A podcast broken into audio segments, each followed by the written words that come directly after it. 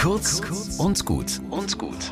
Heute mit Pfarrerin Claudia Kuchenbauer. Gleich geht die Sonne auf und ihr Frühlingslicht erfüllt unsere Welt. Trotzdem ist es ja nicht automatisch hell in der Seele, oder? Und es ist ja auch Montag früh nach den Ferien. Was für ein Glück, dass heute am Markustag auch das Fest der Rosenknospe ist.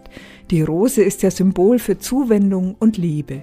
Vielleicht kennt ihr die Geschichte von Rainer Maria Rilke, in der er erzählt, wie er einer Bettlerin kein Geld, sondern eine Rose schenkt. Und danach ist die Bettlerin für eine Woche von ihrem üblichen Platz verschwunden. Als sie wieder da sitzt, wundert sich ein Freund, wovon hat sie denn in dieser Woche gelebt? Rilke antwortet, von der Rose. Zuwendung ist genauso wertvoll für die Seele wie Nahrung für den Körper. Zum Fest der Rosenknospe geben Männer in Venedig der Frau, die sie lieben, eine einzelne Rosenknospe.